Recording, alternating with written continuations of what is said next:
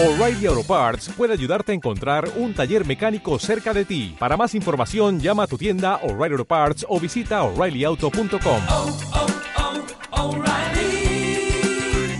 oh, Parts. Bienvenido a Casa sobre la Roca, Iglesia Cristiana Integral. En el 2019, año de la clave de Re, queremos que conozcas a Jesús y que ese encuentro transforme tu vida por completo. Hoy, Dios tiene un mensaje especial para ti. Es tiempo de disponer tu corazón. Bienvenido. Lucas 6:46, por favor.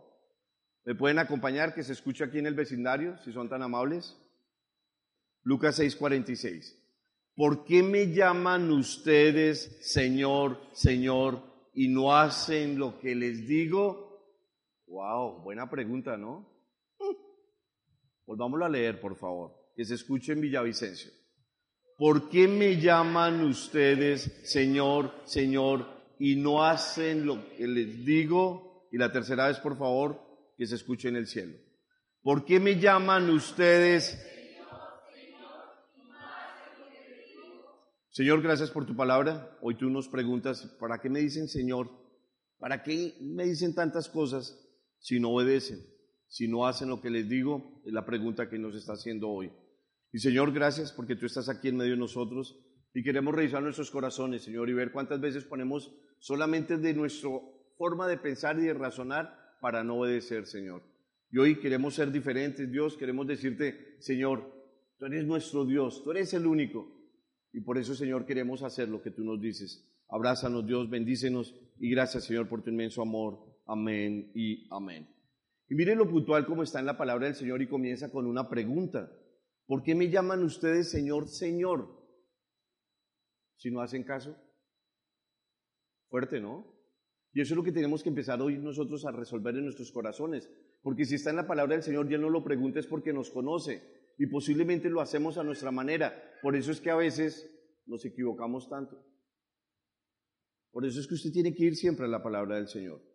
Y entonces vamos a quedarnos ahí en Lucas 6 porque vamos a ver varios temas. Y el primero lo llamé religión o relación. Y entonces ahí hay un título muy fuerte que era el Dios del sábado. Y la gente critica porque se hace un día, porque se hace el otro, porque sí, que por qué no, que por qué. Entonces vamos a Lucas 6.2. Religión o relación. Usted tiene que entender hoy varias cosas. Por eso algunos de los fariseos les dijeron, ¿por qué hacen ustedes lo que está prohibido hacer en sábado? Mire que si usted observa, siempre había un fariseo mirando qué estaba haciendo el Señor Jesucristo para preguntar, pero no para preguntar tranquilamente, sino para preguntar el porqué de. Por eso algunos de los fariseos les dijeron, ¿por qué hacen ustedes lo que está prohibido hacer en sábado? Buena pregunta. Y el Señor Jesucristo le contesta en Lucas 6:5. Entonces añadió, el Hijo del Hombre es el Señor del sábado. Pero a veces se arman unas discusiones y la gente dice, ¿qué pasó? Porque es que la gente dice el lunes, no, mejor el martes, no, el miércoles, no, el jueves, no, el viernes, no, el sábado, no, el domingo. Pero somos muy religiosos, pero no vamos a la palabra del Señor. Mire que el Señor aquí les está diciendo, y entonces añadió, el Hijo del Hombre es el Señor del sábado. El Señor está por encima de todo, digan amén. Pero sigamos leyendo, por favor. Lucas 6, 9.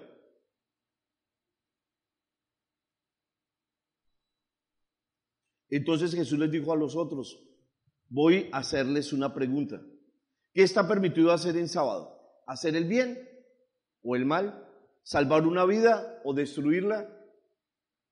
Mire que ahí está. Entonces, como es sábado, no vamos a hacer absolutamente nada. Como es sábado, entonces nos vamos a quedar quietos. Pero mire el Señor lo que les estaba diciendo. Entonces Jesús dijo a los otros, voy a hacerles una pregunta, ¿qué está permitido hacer en sábado? Mire que todos los días lo que usted tiene que hacer es el bien, digan amén. Todos los días si usted puede ayudar a alguien, qué bueno que usted lo haga, salvar una vida. Pero por favor, no destruya vidas. Mire que ahí estaba la palabra del Señor. Lucas 6, 6, 9, por favor. Otro sábado entró en la sinagoga y comenzó a enseñar. Aquí está el Señor Jesucristo. Había allí un hombre que tenía la mano derecha paralizada. Así que los maestros de la ley y los fariseos buscaban un motivo para actuar, para acusar, perdón, a Jesús. No le quitaban la vista de encima para ver si sanaba en sábado.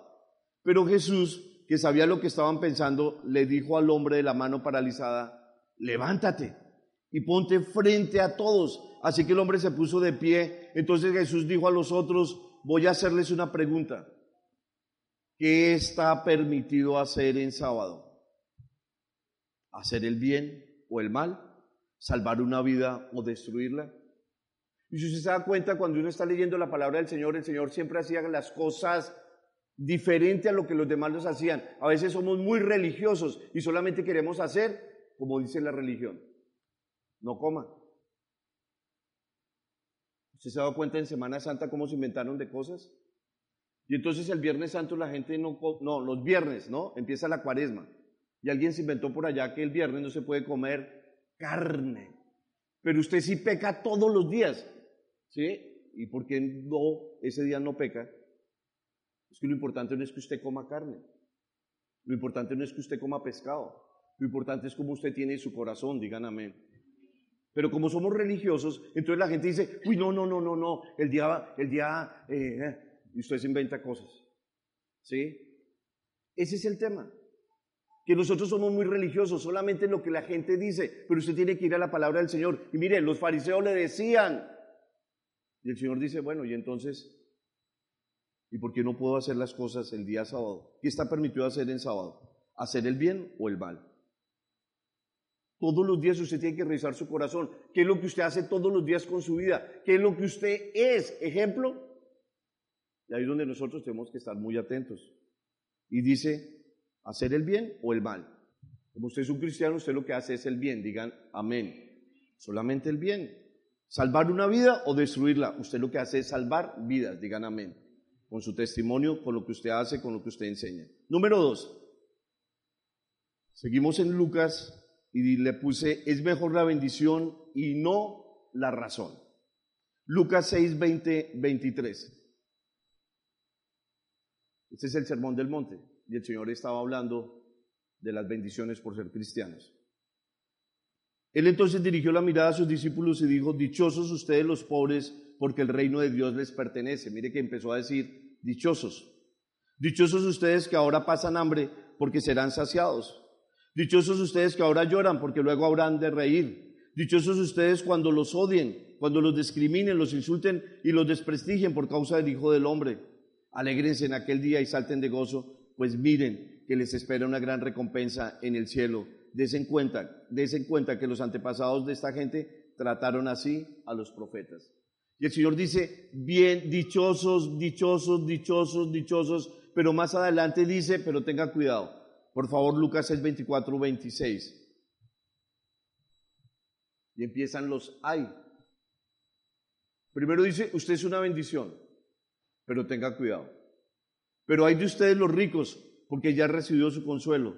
Hay de ustedes los que ahora están saciados, porque sabrán lo que es pasar hambre. Hay de ustedes los que ahora ríen, porque sabrán lo que es derramar lágrimas. Hay de ustedes cuando todos los elogien, desen cuenta de que los antepasados de esta gente trataron así a los falsos profetas.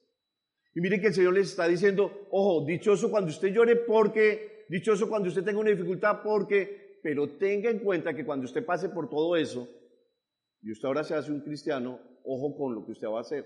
Hay. ¿Se da cuenta? Hay. Ah, usted pasó por alguna dificultad, pero ahora el Señor lo restauró. Cuidado. Muchas veces nosotros no contamos lo que el Señor ha hecho en nuestras vidas, por eso es bueno los testimonios. El viernes pasado escuchamos un testimonio de una pareja espectacular. Contó cómo habían estado en el desierto, cómo comienzan sus vidas al revés, cómo estuvieron en unión libre, cómo hicieron cosas tan terribles, pero solamente cuando el Señor, o cuando ellos mejor le dieron una oportunidad al Señor, sus vidas empezaron a cambiar. Pero hay, escuche esto, hay de ustedes los que ahora están saciados. Tal vez usted viene, pide, el Señor le da. Yo hoy estaba diciendo en Lucas 8, cuidado. Porque cuando cae la palabra y entonces las cosas del mundo te cogen, ya no vuelves a la iglesia. Ya no lo necesitas, ¿para qué voy a la iglesia? Y entonces es cuando eso cae sobre las espinas. Entonces hablaba de los esos corazones, que la palabra cae, pero como usted ya tiene todo, entonces usted ya no necesita de Dios. Y aquí estaba diciendo, ay, ay, ay de ustedes, cuando todos los elogien, cuidado. En Boyacá, su merced, se dice, no sea salamero. Esos que son tan salameros, ay, hay que tenerles cuidado. Mm. Pastor, ¿dónde te pongo? Y después, pácale. ¿Sí? Mm. Pastor, pastorcito. Y después, pero mire lo que dice aquí. Hay de ustedes cuando todos los elogien. Desen cuenta de que los antepasados de esta gente trataron así a los falsos profetas. Sé que elogiaban a los que no eran. Y a veces nos comportamos así. Por eso, ojo, es mejor la bendición. Usted entiende que es con Dios. Usted quédese con los dichosos, con los bienaventurados. Señor, gracias, soy un hijo tuyo. Dichoso porque entiendo. Dichoso porque me meto contigo. Dichoso porque me detengo. Dichoso porque pienso lo bueno. Dichoso porque ahora entiendo. Dichoso que no me importa que me señalen.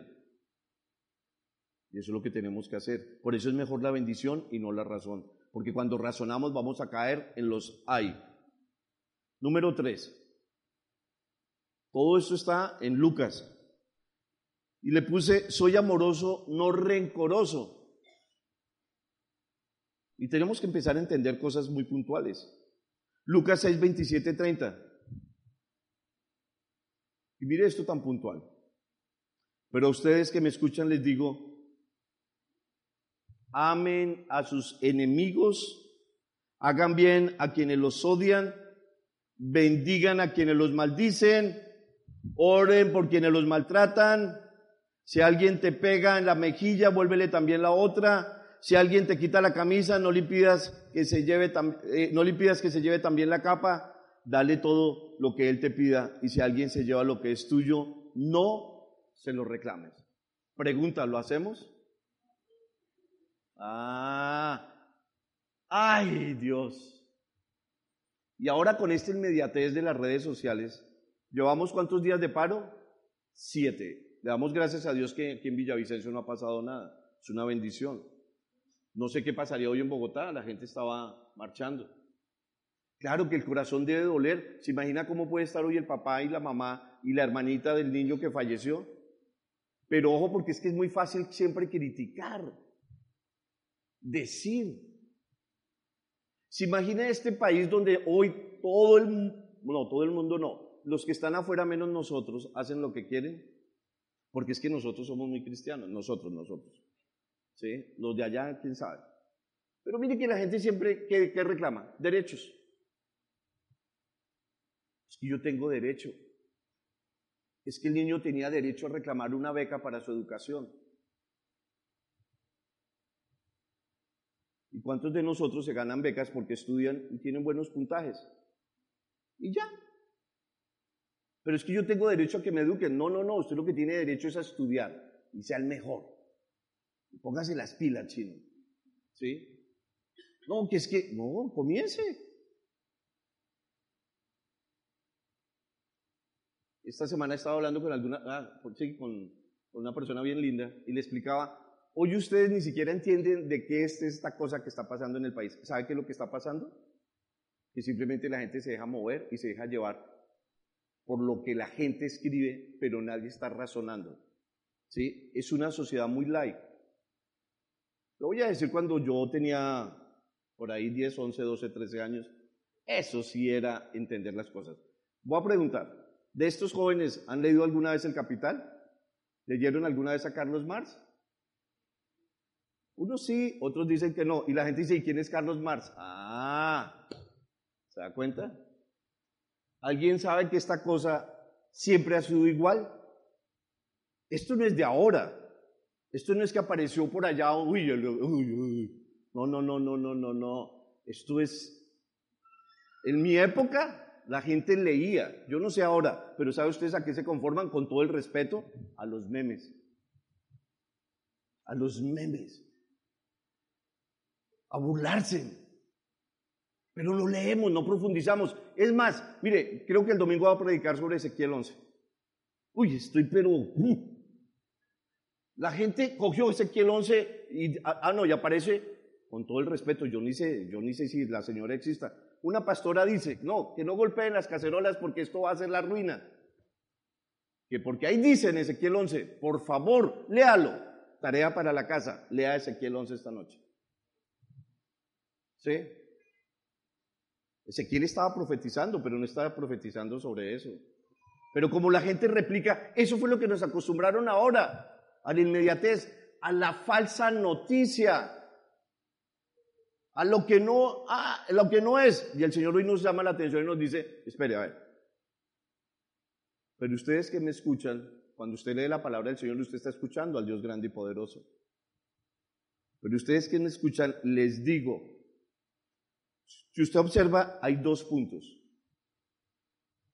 Amen a sus enemigos. Y ahí cómo nos queda el todo. Que a usted le cae mal el presidente, listo, empiece a orar por él, ámelo. Uy, pero ¿cómo lo voy a amar?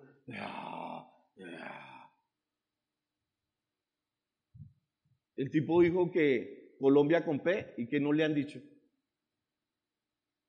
¿Qué no le han dicho? Ahora dicen que se llama Colombia. Pero sí que somos unos atrevidos y si el Señor quería decir otra cosa, ¿no podría poner adjetivos? Ah, pero es que como tan vivos, tan elegantes, y aquí dice, ame a sus enemigos. Escuche, siga escuchando, por favor. Haga bien a quienes los odian. Bendigan a quienes los maldicen. Oren por quienes los maltratan. La pregunta es, ¿lo estamos haciendo? Esto es para los cristianos. Y el Señor dice aquí, por favor, tenga mucho cuidado. Lucas 6:31. Hablamos mal de los demás, alguien va a hablar mal de nosotros. Trate a los demás tal y como quieren que ellos lo traten a ustedes. Ah, esa es la razón de ser del cristiano. Por favor, usted hace las cosas bien. ¿Sabe para qué? Los hace para Dios. Y como usted lo hace para Dios, a usted lo van a tratar muy bien. Ni un amén, pero bueno. ¿Se da cuenta? Traten a los demás tal como quieran que ellos los traten a ustedes. ¿Y cómo tratamos a los demás? Yo siempre pongo este ejemplo que es el más bobo de todos, pero es que es muy puntual. ¿Usted cómo trata a la persona que le ayuda en su casa en los quehaceres domésticos? ¿Cómo lo trata? Usted puede que le pague, no sé cuánto le pagarán a una señora acá.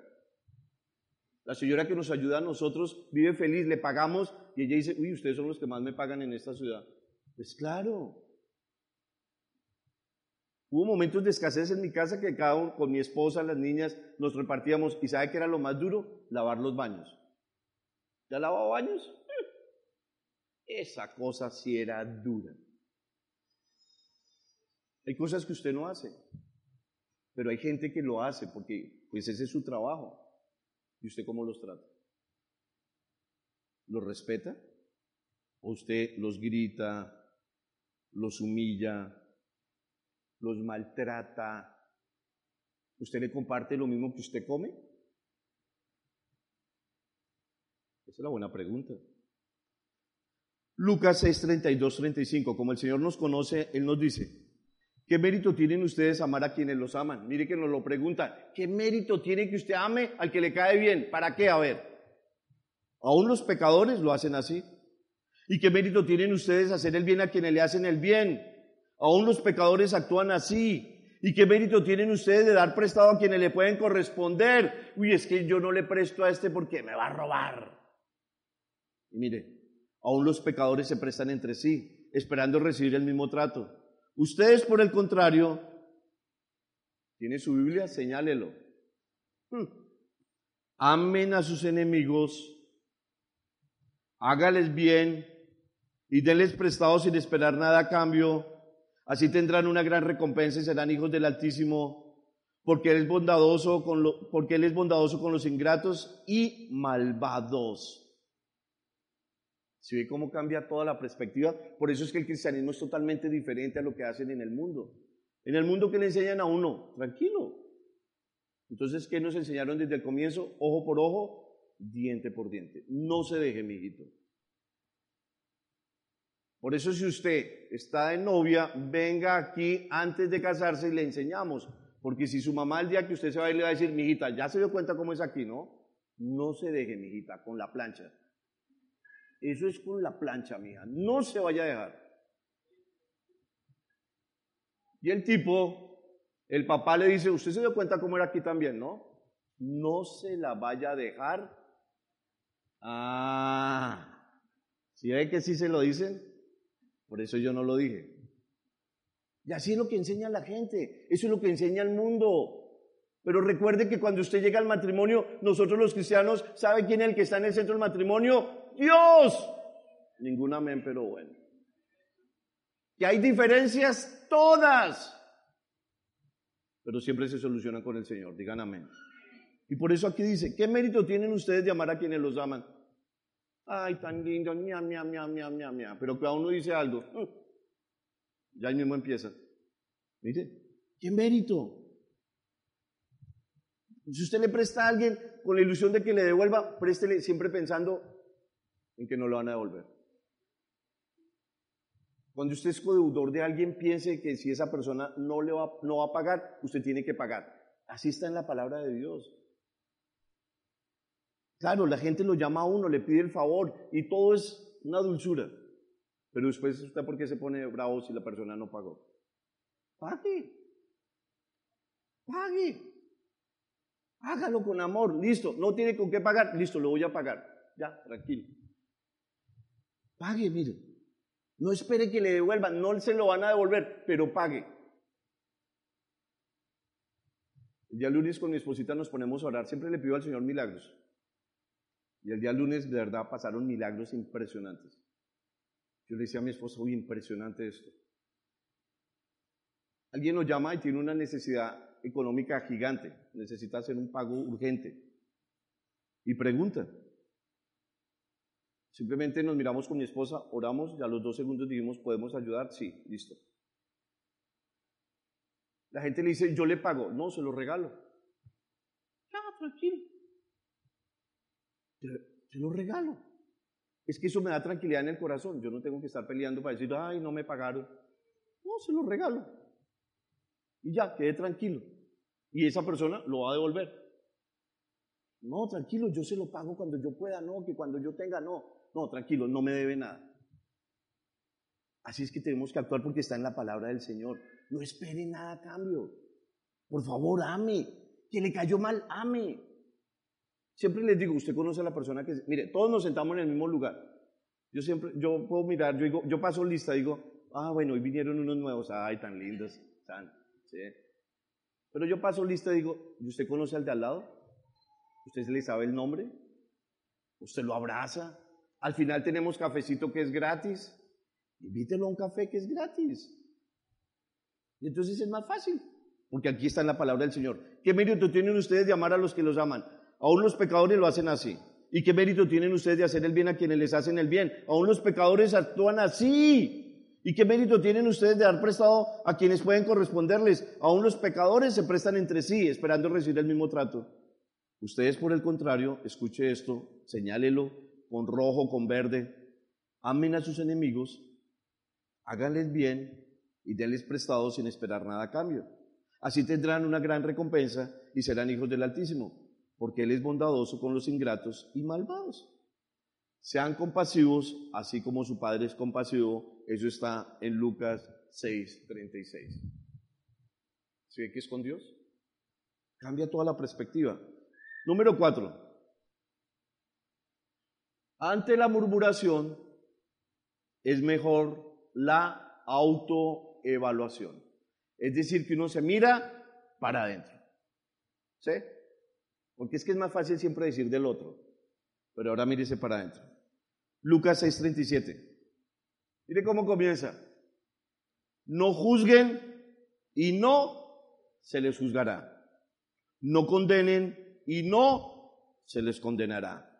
Perdonen y se les perdonará. Miren la clave para vivir bien. No juzguen. No juzguen, por favor. Por favor, no condene. Por favor, perdone. Esa es la clave para vivir bien. Por favor, no juzgar, no condenar y sí perdonar. Lucas 6, 41, 42. Esto el Señor nos lo ha reiterado porque lo hemos leído en Mateo, ¿cierto? En Marcos y ahora estamos en Lucas. ¿Por qué te fijas en la astilla que tiene tu hermano en el ojo y no le das importancia a la vida que tienes en el tuyo? ¿Cómo puedes decirle a tu hermano, hermano, déjame sacarte la astilla del ojo, cuando tú mismo no te das cuenta de la viga en el, en el tuyo? ¿Qué dice ahí? No oigo nada más. Y está entre signos de admiración. Hipócrita. Saca primero la viga de tu propio ojo y entonces verás con claridad para sacar la astilla del ojo de tu hermano. Y aquí otra vez el Señor nos confronta. Nos fijamos en el otro. Es fácil criticar al otro. Es que y es que y decimos y decimos y decimos. Pero el Señor nos dice, venga, ¿Y por qué uno mira la astillita que su merced tiene? No, la astillita no, la viguita. El otro tiene una astilla y usted se ha dado cuenta cómo somos nosotros, pero por eso la palabra del Señor es totalmente diferente y nos lleva a confrontarnos y a decir, bueno, ¿en dónde estoy? ¿Juzgo? ¿Condeno? ¿No perdono? ¿Se da cuenta? Y sigo diciendo cosas que no son. Ahí es donde nosotros tenemos que mirar. Entonces, ¿qué hacemos? Religiosos. Y el Señor nos dice, cuidado, eso se llama ser hipócritas. Hipócritas. Entonces solamente hacemos lo que nosotros queremos hacer, pero no vamos delante de Dios. Número 5. Este versículo a mí siempre me ha encantado. Toda la vida me ha encantado. Lucas 6:38. Dice, mi vida es con la medida del cielo. Y vuelve a decir exactamente lo mismo. Usted quiere que el Señor lo bendiga, entonces sea generoso. Mire, den y se les dará. ¿Dónde comienza todo? Cuando usted entiende que es con la palabra del Señor. Alguien, y entonces usted es generoso porque usted no habla mal de alguien, usted es generoso porque usted perdonó, usted es generoso porque usted empieza a hacer las cosas para Dios, usted es generoso porque usted no está pendiente del otro, usted es generoso.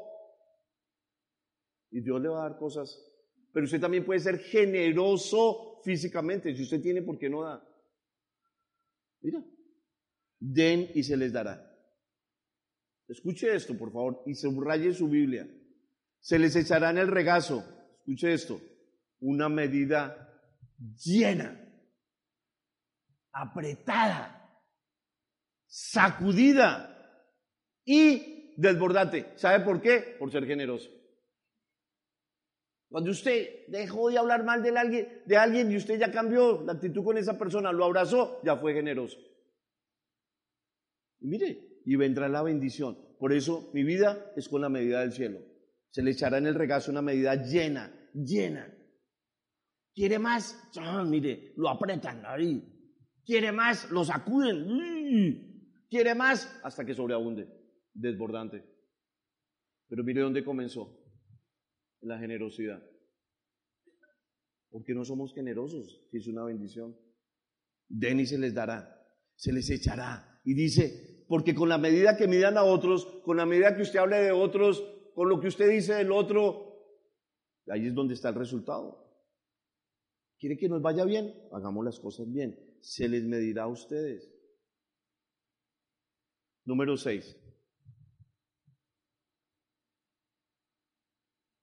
La maldad se contrarresta, se contrarresta con la bondad. Eso está en Lucas 6:45. El que es bueno, de la bondad que atesora en el corazón, produce el bien. Pero el que es malo, escuche, el que es malo, de su maldad produce el mal, porque de lo que abunda en el corazón, ah, de lo que abunda en el corazón, entonces usted posiblemente ha guardado cosas en su corazón, pero usted tiene que empezar a cambiar todo esto. el que es bueno, de la bondad que atesora en el corazón, produce el bien. Por eso solamente cuando usted le da una oportunidad al Señor Jesucristo, usted cambia ese corazón de piedra por un corazón de carne, digan amén. Y cuando usted así lo hace, usted va a empezar a cambiar absolutamente todo. Mire dónde comienza, lo hemos enseñado más de una vez, por sus pensamientos. Es un pensar. Y usted tiene que renovar su mente todos los días. Porque claro, venimos y hacemos procesos, pero cuando usted se mete con Dios, usted ya empieza a renovar su mente. El que es bueno, de la bondad que atesora en su corazón, renovó sus pensamientos, entonces ahora su corazón es diferente. Y lo que hay en su corazón, entonces eso es lo que habla. Y de lo que habla, eso es bendición y por eso actúa diferente. Eso es lo que nosotros tenemos que hacer. El que es bueno de la bondad que atesora en el corazón produce el bien, pero el que es malo de su maldad produce el mal, porque de lo que abunda en el corazón, ahí es donde estamos enredados. Usted lo único que tiene que hacer es creerle a Dios. Esa es la gran pregunta. Mire que el Señor hoy nos está confrontando. Número siete. No es solo oír. La clave es practicar. Usted oye y oye y oye, pero no practicamos. Lucas 6, 46, 48.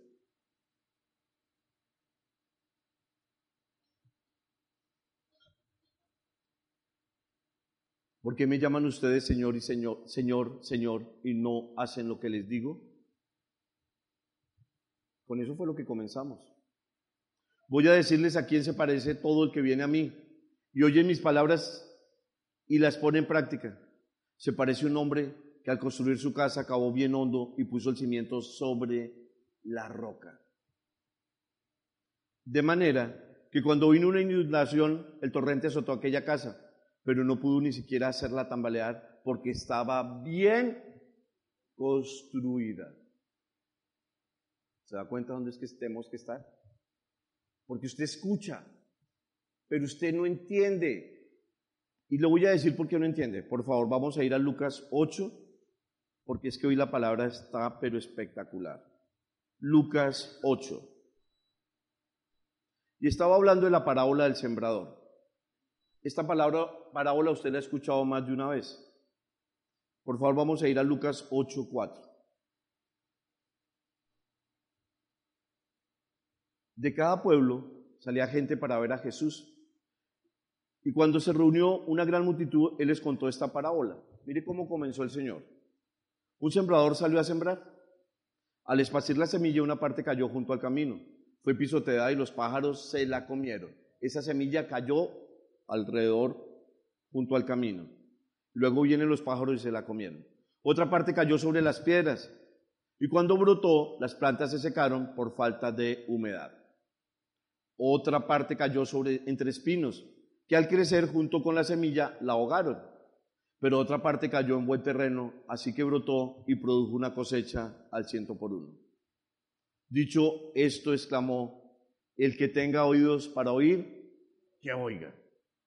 Pero sigamos leyendo. Sus discípulos le preguntaron cuál era el significado de esta parábola. El Señor hablaba y decía cosas muy puntuales, eran muy sencillas, pero como teníamos el corazón tan embotado, entonces no entendieron y le preguntaron.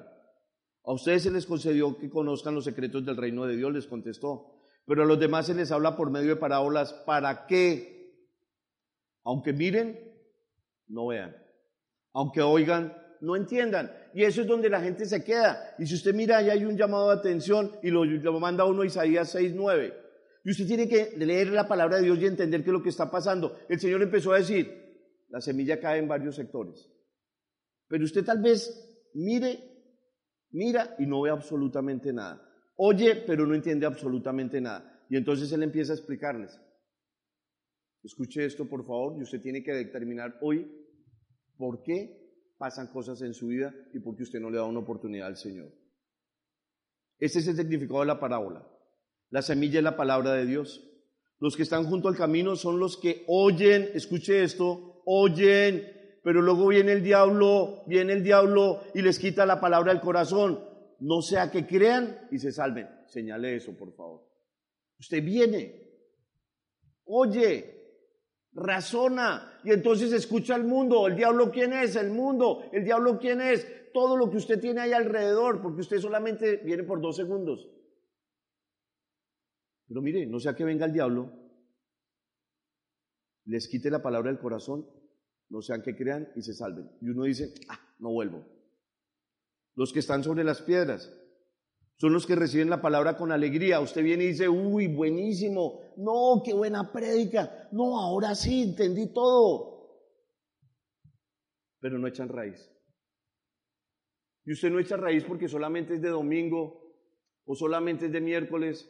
Pero usted no abre la palabra de Dios en su casa. Por eso no echamos raíces.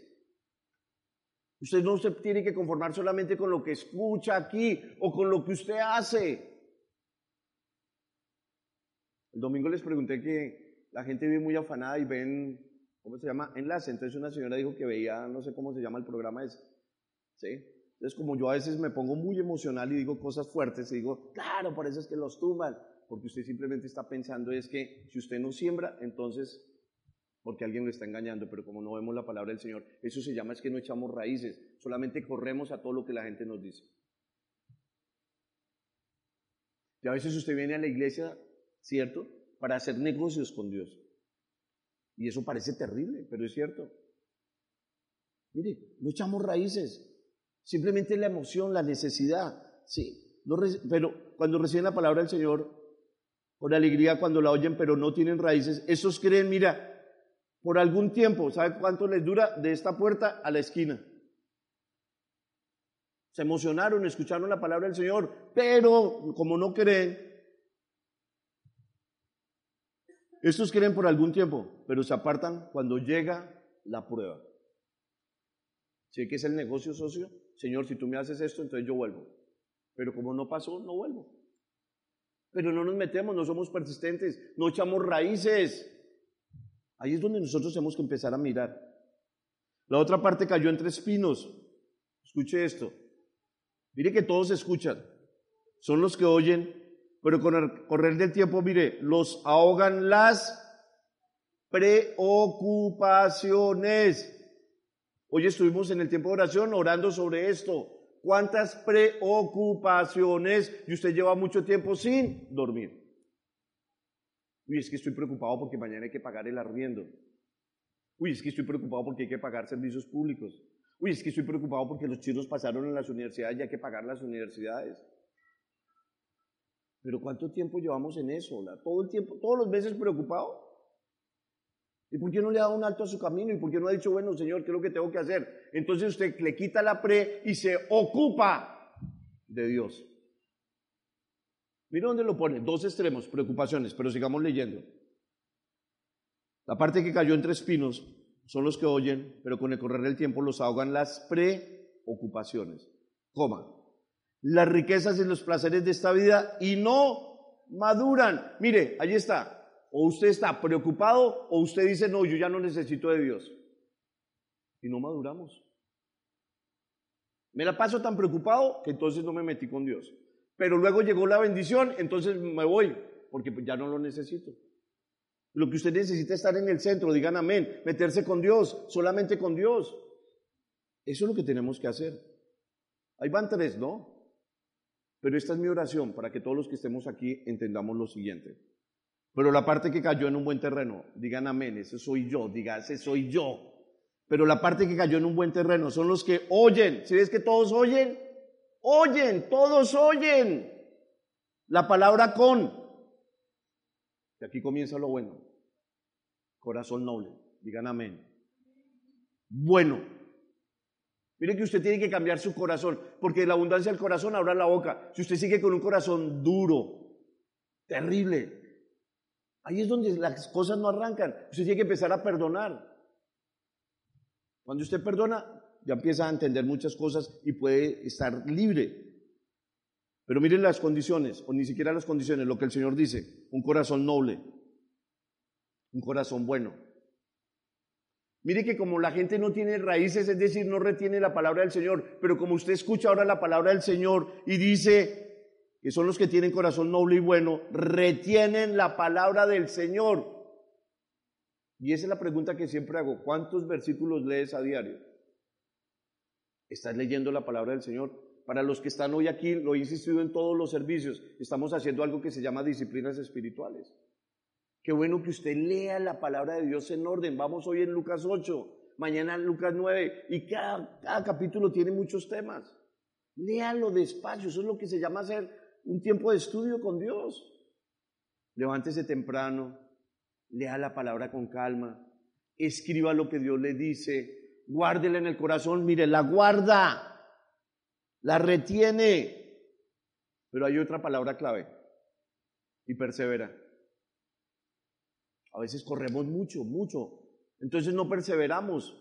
Y la gente a veces es turista de iglesias, nos gusta ir a una iglesia porque es que allí viene el pastor que hace yo no sé qué cosa y entonces, uy, uy, uy. Pero mire, no somos perseverantes. No voy a ir a la otra porque es que allá sí me adivinan la suerte. Allá me echan las cartas. Y es buenísimo. Yo me paré ahí, vino un bobo y me dijo aquí por detrás todo. Y yo, uy, la otra semana me fue muy bien. ¿Pero usted se metió con Dios? No.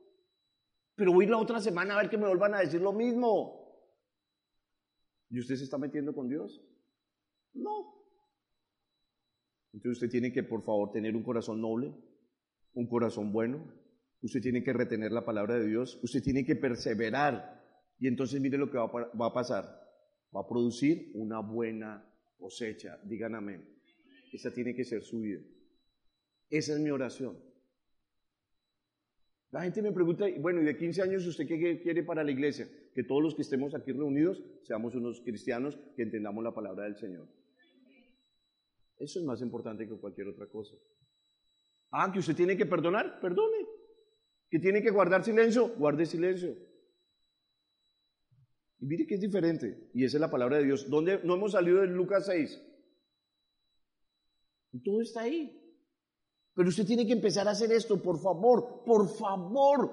Pero la parte que cayó en un buen terreno son los que oyen, todos oyen, pero estos escuchan diferente. Oyen la palabra de Dios con un corazón bueno y noble y retienen la palabra y como perseveran producen una buena cosecha. La pregunta es, ¿cómo está hoy tu corazón? ¿Cuántos versículos hay en tu corazón? Es que esa es la clave. Por eso es que cualquiera coloca algo y usted ni siquiera va y mira, sino que replica. Me dio una risa esta mañana que un señor de hombres de bien me dice, pastor, no me vaya a sacar del grupo. Ah, es que les he advertido. Es que ese grupo es para poner las disciplinas espirituales. Entonces, ¿qué hacen? Copia una oración por allá de yo no sé quién. Faltó que dijera, yo digo, pero por favor, venga. No oramos.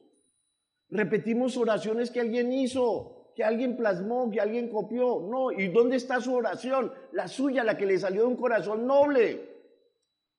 ¿Dónde está? Pero no, es que alguien me ore, alguien me diga, auxilio, no, es usted, por favor, comience. Pero mire, pero la parte que cayó en un buen terreno, eso somos nosotros, los que oyen la palabra con corazón noble y bueno y la retienen y como perseveran, producen una buena cosecha. Eso es lo que le estoy pidiendo al Señor para los 15 años de casa sobre la roca en Villavicencio. Una iglesia madura, que eche raíces, que se meta con Dios, que cuando uno ve a la gente, todos están bien, digan amén. Y no estamos hablando de la teología de la prosperidad, estamos hablando que si usted hace las cosas en orden, Dios nos va a bendecir hasta que sobre y abunde. Eso es lo que tenemos que enseñar y eso es lo que tenemos que hacer. Lucas 6:49. Pero el que oye, mis palabras y no las pone en práctica, se parece a un hombre que construyó su casa sobre tierra y sin cimientos, escuche, sin raíces. Tan pronto como lo azotó la torrente, la casa se derrumbó y el desastre fue terrible. Usted es un cristiano, por favor. Vienen las circunstancias metido con Dios. Necesita ayuda, venga para acá, consejería. Pero es consejería, ya haga caso, por favor.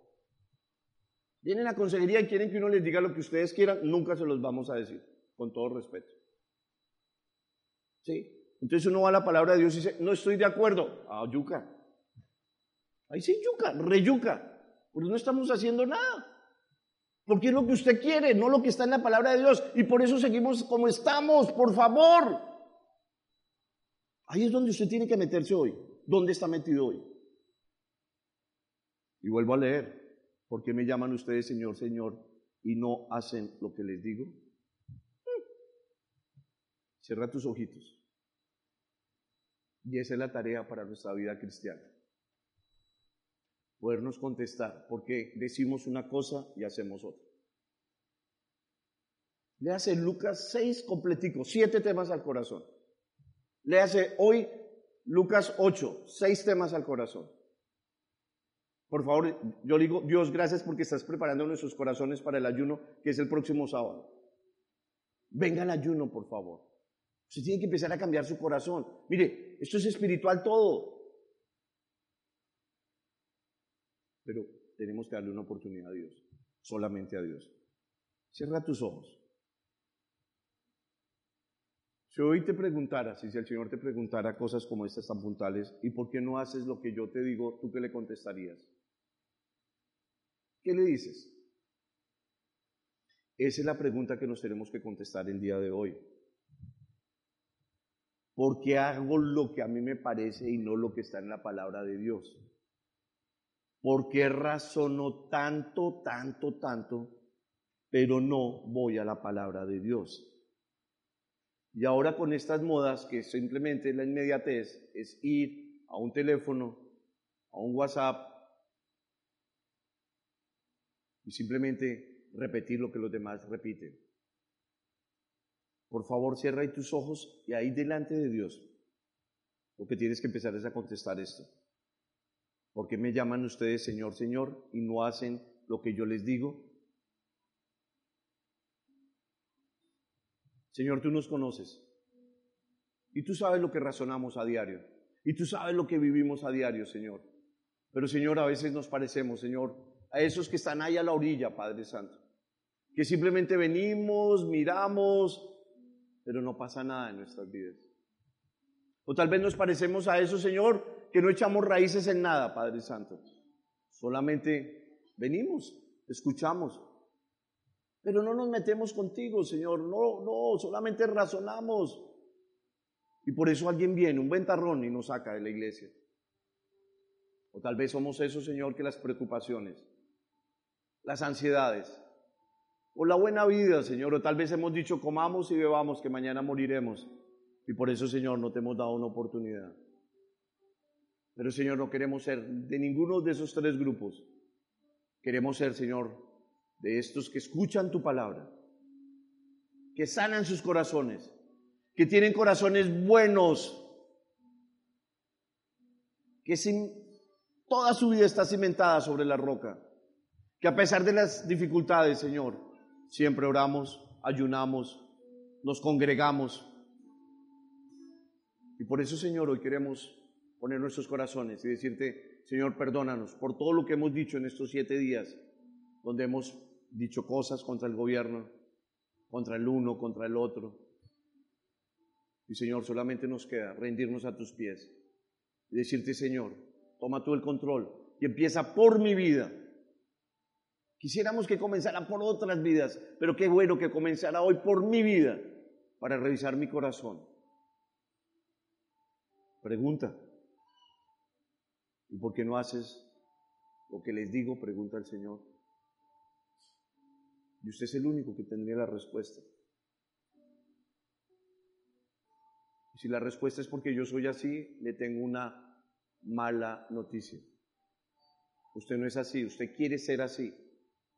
Pero si usted le da una oportunidad al Señor, su vida va a ser totalmente diferente.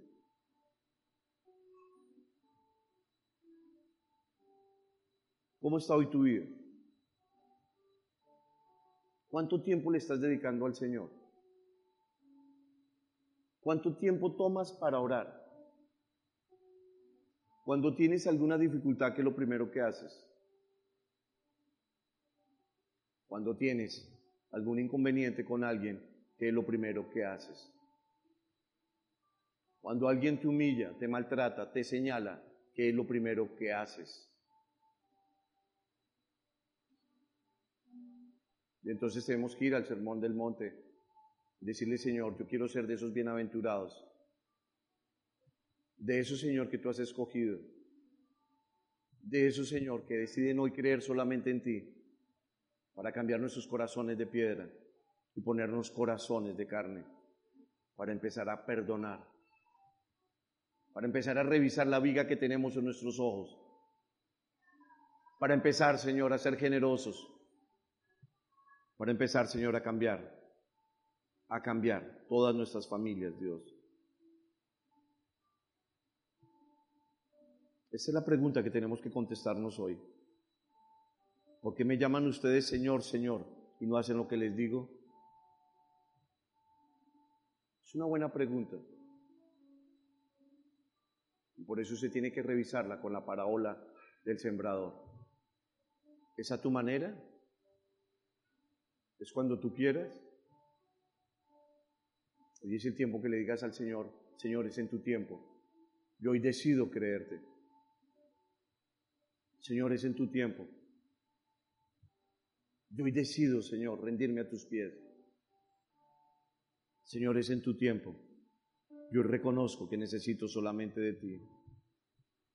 Señor, bendigo cada persona que está en este lugar.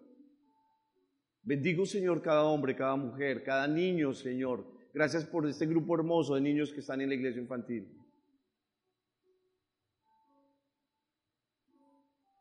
Señor, aquí estamos. Solo para honrarte. Solo para decirte, Señor, que te necesito. Solo para decirte, Señor, hoy necesito más y más y más y más y más de ti. Señor, no quiero solamente seguir escuchando. Ahora quiero, Señor, meterme contigo. Tómate un tiempo y habla con el Dios grande y poderoso.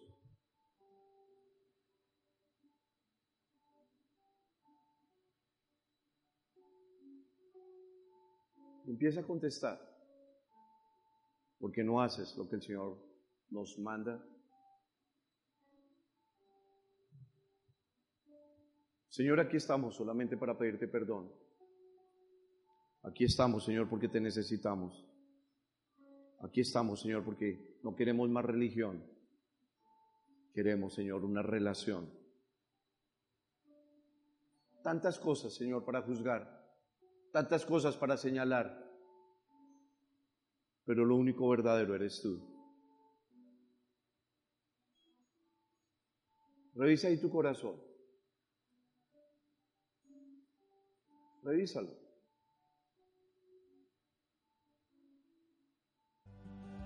Sabemos que Dios llegó a tu corazón con una palabra especial. Repite en voz alta, después de mí, esta sencilla oración. Amado Jesús, te doy gracias. Reconozco que soy pecador, pero también reconozco que tú, Jesús, eres Dios, que te hiciste hombre, moriste y resucitaste. Te abro la puerta de mi corazón. Haz de mí la persona que tú quieres que yo sea. Te recibo ahora mismo como mi Señor y mi Salvador. En Cristo Jesús. Amén. Si acabas de hacer esta oración, la palabra de Dios dice que naciste de nuevo, que eres una nueva persona.